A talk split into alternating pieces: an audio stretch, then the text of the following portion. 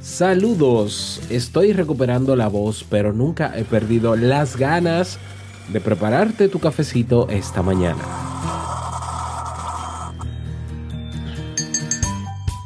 Las personas narcisistas habitan en casi cualquier escenario de nuestra sociedad. Tienen el rostro de un directivo de empresa, de nuestra compañera de trabajo o quizás sea nuestra pareja. Entre todo ese espectro de perfiles y comportamientos, los más extremos evidencian un trastorno narcisista de la personalidad. Si convives con alguno, hoy te doy algunas claves para lidiar con él. Quédate y escucha. Si lo sueñas,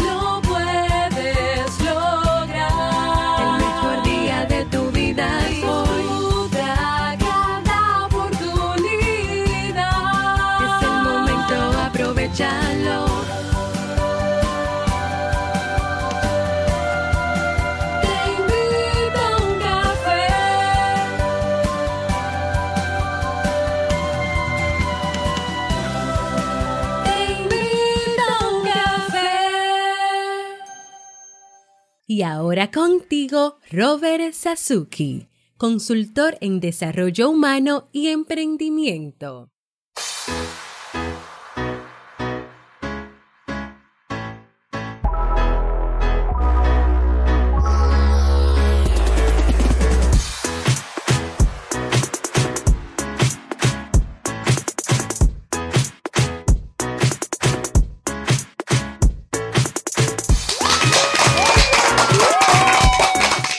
¿Qué tal con esa energía positiva, esos aplausos y aquí tu cafecito? Espero que lo disfrutes. Damos inicio a este episodio número 911. Ayuda, por favor. Del programa Te invito a un café. Yo soy Robert Sasuki y estaré compartiendo este rato contigo, ayudándote y motivándote para que puedas tener un día recargado positivamente y con buen ánimo. Esto es un programa de radio bajo demanda o popularmente llamado podcast. Y la ventaja es que lo puedes escuchar en el momento que quieras, no importa dónde te encuentres y todas las veces que quieras. Claro, tienes que suscribirte completamente gratis para que no te pierdas de cada nueva entrega. Grabamos de lunes a viernes desde Santo Domingo, República Dominicana y para todo el mundo. Y hoy he preparado un tema que tengo muchas ganas de compartir contigo a solicitud de uno de ustedes, de los oyentes, y que espero sobre todo que te sea de utilidad. Si ya te decidiste a potenciar tu marca personal, construir tu sitio web o crear un podcast, un podcast como este, o diseñar tu estrategia de ventas y monetizar tu negocio en línea, en el Club Kaizen tienes los recursos y herramientas para trabajar en eso, pero ya, hoy mismo más de 400 videotutoriales, más de 350 personas y más de 30 proyectos creados en nuestra plataforma. Únete tú también en clubkaizen.net. Vamos a comenzar con el tema, pero no sin antes escuchar la frase con cafeína. Porque una frase puede cambiar tu forma de ver la vida, te presentamos la frase con cafeína.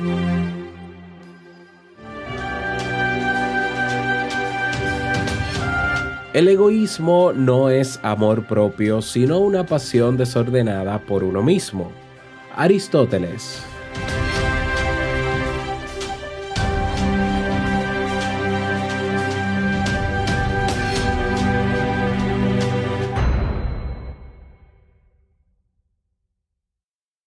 Bien, y vamos a dar inicio al tema central de este episodio que he titulado ¿Cómo convivir con un narcisista? Y ha sido propuesto en nuestra página web en teinvitouncafé.net. Ahí tienes un botón en la misma portada que dice proponer tema. No solamente puedes proponer temas, sino que puedes votar por los que están ahí propuestos. Y qué bueno que ya hay una buena cantidad de temas. Ahora me gustaría que votaran, ya, porque así votando, pues se van posicionando y así yo le doy, lo- los voy preparando en ese orden de, de prioridad. Para ti. Bien, entonces, eh, quien propone el tema lo describe de esta manera. Me gustaría saber cómo se puede convivir con un familiar que tiene un trastorno de personalidad narcisista. ¿Hay estrategias para lidiar con este tipo de personas que se creen el centro de todo? Es una pregunta. Te manipulan emocionalmente para hacerte sentir culpable hasta que consiguen lo que quieren y no quieren tratarse con un especialista. Es insoportable vivir con alguien así, sobre todo cuando tú eres una persona buena y sientes que te roba toda la energía. Muy bien, muchísimas gracias por proponer este tema y yo con muchísimo gusto pues ya hice mi levantamiento de información al respecto y la voy a compartir contigo y con todos los que escuchan este episodio. Hablemos sobre esto, sobre el trastorno narcisista. Esto es un concepto que proviene del psicoanálisis.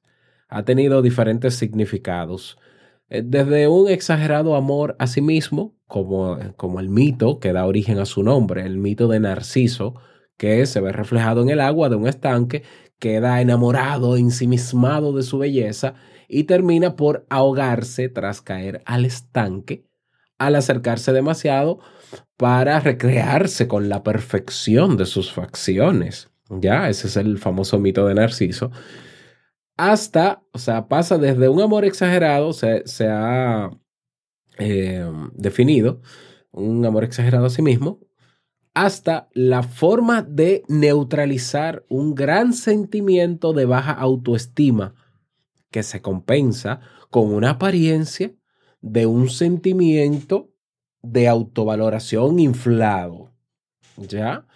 Algún autor incluso ha llegado a comparar el narcisismo con la inflación económica, donde se invierte por encima de las posibilidades reales. Clínicamente, la personalidad narcisista se caracteriza porque, pese a su aparente enorme autoestima, entre comillas, es muy vulnerable a cualquier pequeño desaire o rechazo, respondiendo con fuertes sentimientos de ofensa o enfado. ¿ya? En las relaciones interpersonales, las personas con un trastorno narcisista de la personalidad, ojo, estamos hablando de trastorno, se muestran con frecuencia bastantes distantes y tratan de mantener una impresión de autosuficiencia y de utilizar a los demás para sus propios fines. Ya piensa en el niño que cuando es pequeño y tiene eh, su razón de ser, es algo natural, como tiene toda la atención de todo el mundo, pues se cree el centro de todo en la casa. Ya, entonces cualquier es hipersensible, cualquier cosa con la que no esté de acuerdo, eh, hace una rabieta. Bueno, algo así, ya. El problema con el trastorno de la personalidad narcisista o el trastorno narcisista de la personalidad es que se construye en la adultez y se fija y es peor que un niño, ya, pero, pero claro, definitivamente. Las personalidades narcisistas se consideran superiores a los demás en belleza, talento, capacidad intelectual, etc. Y solo se encuentran bien cuando son admiradas y valoradas por los demás. Su felicidad, entonces, depende de la manifestación de aprecio y estima que los otros expresen. Lo que quiere decir que carecen de amor propio, aunque parecería contradictorio, porque frente a los demás se muestran como si lo tuviesen. Las personas que sufren un trastorno, recuerda que estamos hablando de un trastorno, estamos hablando de una enfermedad. Hay personalidades que son narcisistas, ¿eh? que algunos terminan llegando a, trastorno y otros no necesariamente, ¿ya? En este caso hablamos del trastorno, ya de la parte más grave de este problema. Eh, estas personas presentan un sentimiento de grandiosidad y valía junto con una necesidad de ser admirados que comienza a edades muy tempranas, como ya mencioné, y una gran falta de empatía. Son personas que dan mucha importancia a los logros que han conseguido, académicos, laborales, etc. Se sienten únicas e irrepetibles y justifican racionalizando cualquier fallo o error. Ya no se equivocan absolutamente nunca y no reconocen cuando cometen un error. Por todo ello, como primero son ellos, y después son ellos y luego son ellos, son incapaces de comprender el dolor o sufrimiento del otro y entonces son fríos y calculadores ante los problemas de los demás. ¿eh? hay una historia que quiero compartir contigo que puede ayudar a explicar mejor esta, este trastorno y esta personalidad. Es una historia breve y se titula El chico que presumía de todo y dice, Juan, ah, ahí vamos con Juan, ¿no? Juan acude a la consulta pulcramente vestido. En la sala de espera se ha mantenido distante del resto de los pacientes, como si no quisiera mezclarse con ellos. Comienza negando que tenga algún problema y afirmando que solo acude para que su madre se quede tranquila. En todo momento mantiene una pose de superioridad que en ocasiones le hace resultar hasta cómico al utilizar un lenguaje pseudoculto. A lo largo de la entrevista refiere sus logros, entre comillas, ¿ya? Ha comenzado varios trabajos, pero ninguno ha durado más de tres meses. Y para todos tiene una explicación. Eso es la mala suerte, mm, suerte, la envidia, etc. Pese a que solamente estuvo un año en la universidad matriculado en Derecho, parece que hubiese, hubiera estudiado la ingeniería más difícil. No tiene amigos y a sus 20 años solamente practica deportes individuales como montar en bicicleta o caminar. Afirma que la gente le pone nervioso porque son unos analfabetos y no saben nada de nada, dice Juan. Ya en el colegio miraba a sus compañeros por encima del hombro y prácticamente no tenía amigos. Siempre ha sido una persona autosuficiente y no le ha importado mentir y descalificar a sus compañeros. A todos los considera inferiores a él, desde sus padres, que son unos retrógrados, hasta sus jefes, que son unos incompetentes, y sus amigos, entre comillas, que son unos aburridos. Cualquiera que no sepa de su trastorno pensaría que es un incomprendido. Cuando sugerimos que sería conveniente una ayuda psicológica para valorar su dificultad para mantener vínculos estables y un trabajo continuado, nos insiste en que solamente ha acudido por contentar a su madre y abandona el despacho. ¿Ya? Esas son características eh, muy propias de una persona con trastorno narcisista de la personalidad. ¿Ya? Y quien, quien conozcas que quizás no esté en ese límite, pero que se esté acercando a eso, bueno, pues ya sabes que eh, una de dos, hay que aprender a lidiar con gente así porque lamentablemente existen, ¿ya? y, yo creo que es importante ser compasivos porque no tenemos por qué discriminar y rechazar a una persona porque tenga esa personalidad, porque siendo sus reacciones insoportables, intolerantes y demás, lo que refleja dentro es carencia, ¿ya? Es falta de amor propio, es falta de compasión de los demás. Entonces yo creo que más que discriminar y decir, no, tú lo que eres un narcisista, te vas a quedar solo, mejor aprendamos a lidiar porque vamos a encontrar gente así. ¿Y qué vamos a hacer? Vamos a salir nosotros corriendo de personas con esas características. ¿Ah? ¿Y qué pasa si es un familiar? Como en el caso de quien propone este tema. Es un familiar. Entonces, ¿qué? ¿Vas a abandonar a tu familiar? ¿Ya? No, yo lo voy a abandonar para que vea que le voy a dar esa lección para que se sienta mal y entonces busque ayuda.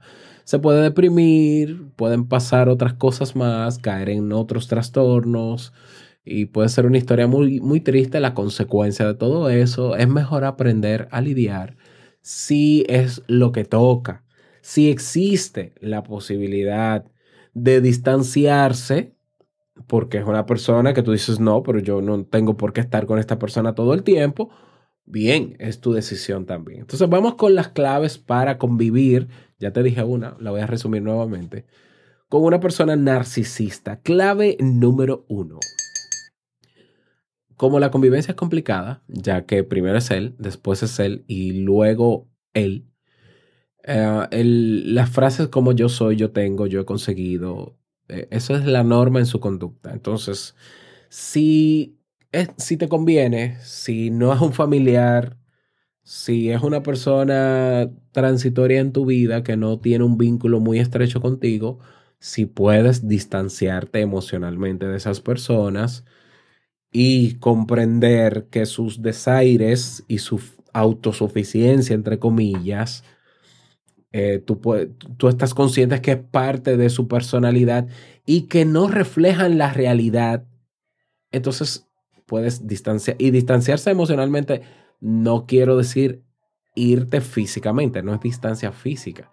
Es simplemente ignorar las emociones que puede esa persona activar en ti. Porque claro que las va a activar. Una persona que te diga, tú si eres incompetente, tú eres un idiota, tú no sabes hacer eso bien. Claro que te va a molestar, seas idiota o no seas idiota, ¿no? Pero te va a molestar. Porque eso es una ofensa, ¿ya?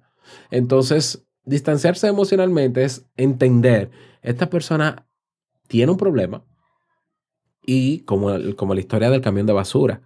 Y cada vez que viene con groserías, yo no las recibo, no las voy a recibir y no me voy a alterar por lo que esta persona está diciendo, porque esa persona tiene un problema.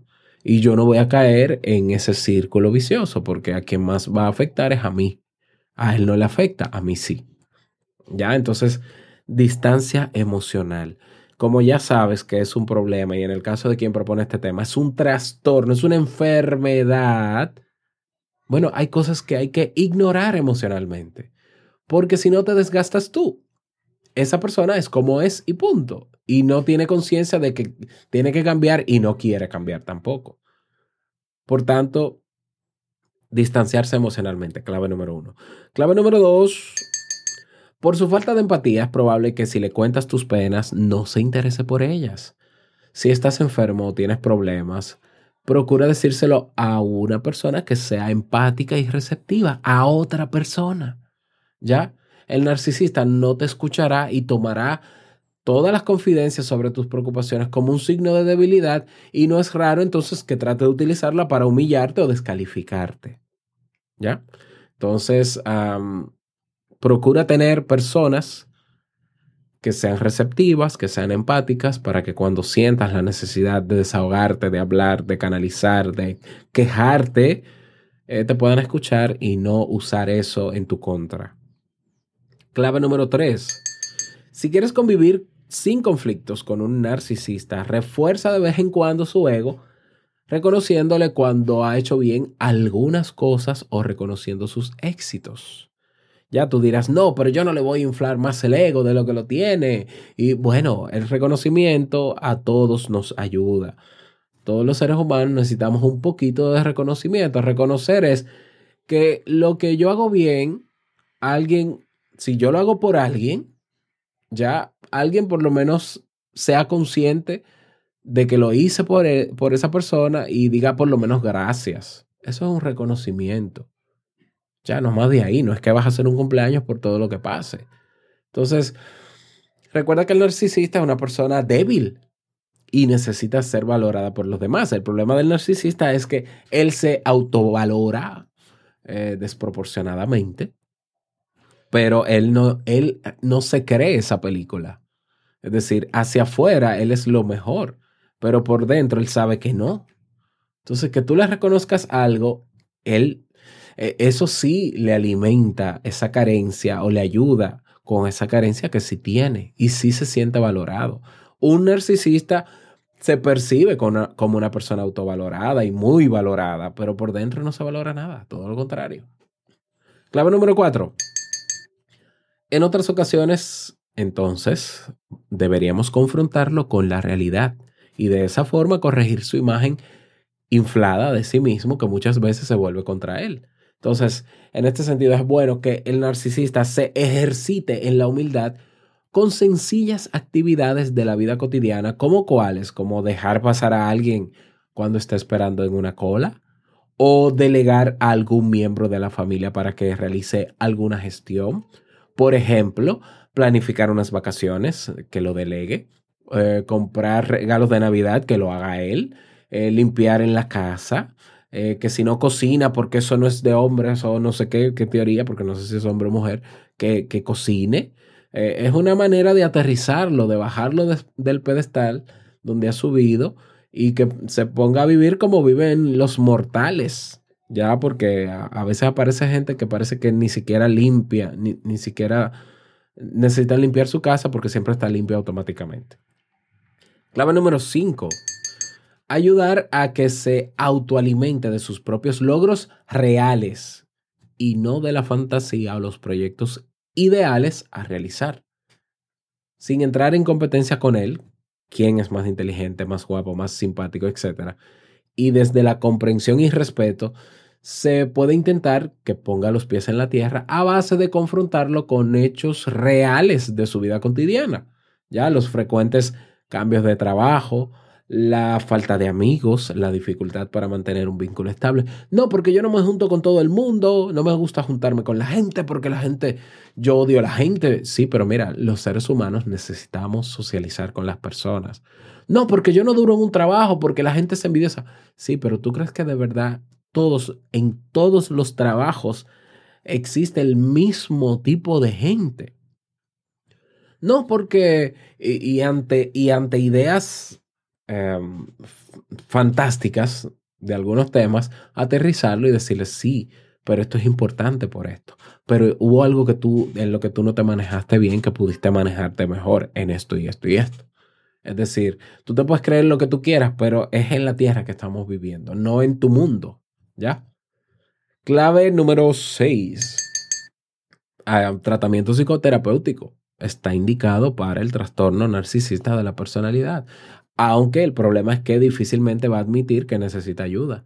¿Ya? Y si lo hace, intentará que el tratamiento refuerce sus criterios. ¿eh? Yo he tenido personas en consulta que llegan, que pagan una consulta para que yo les dé la razón. Eso es muy frecuente. ¿Ya?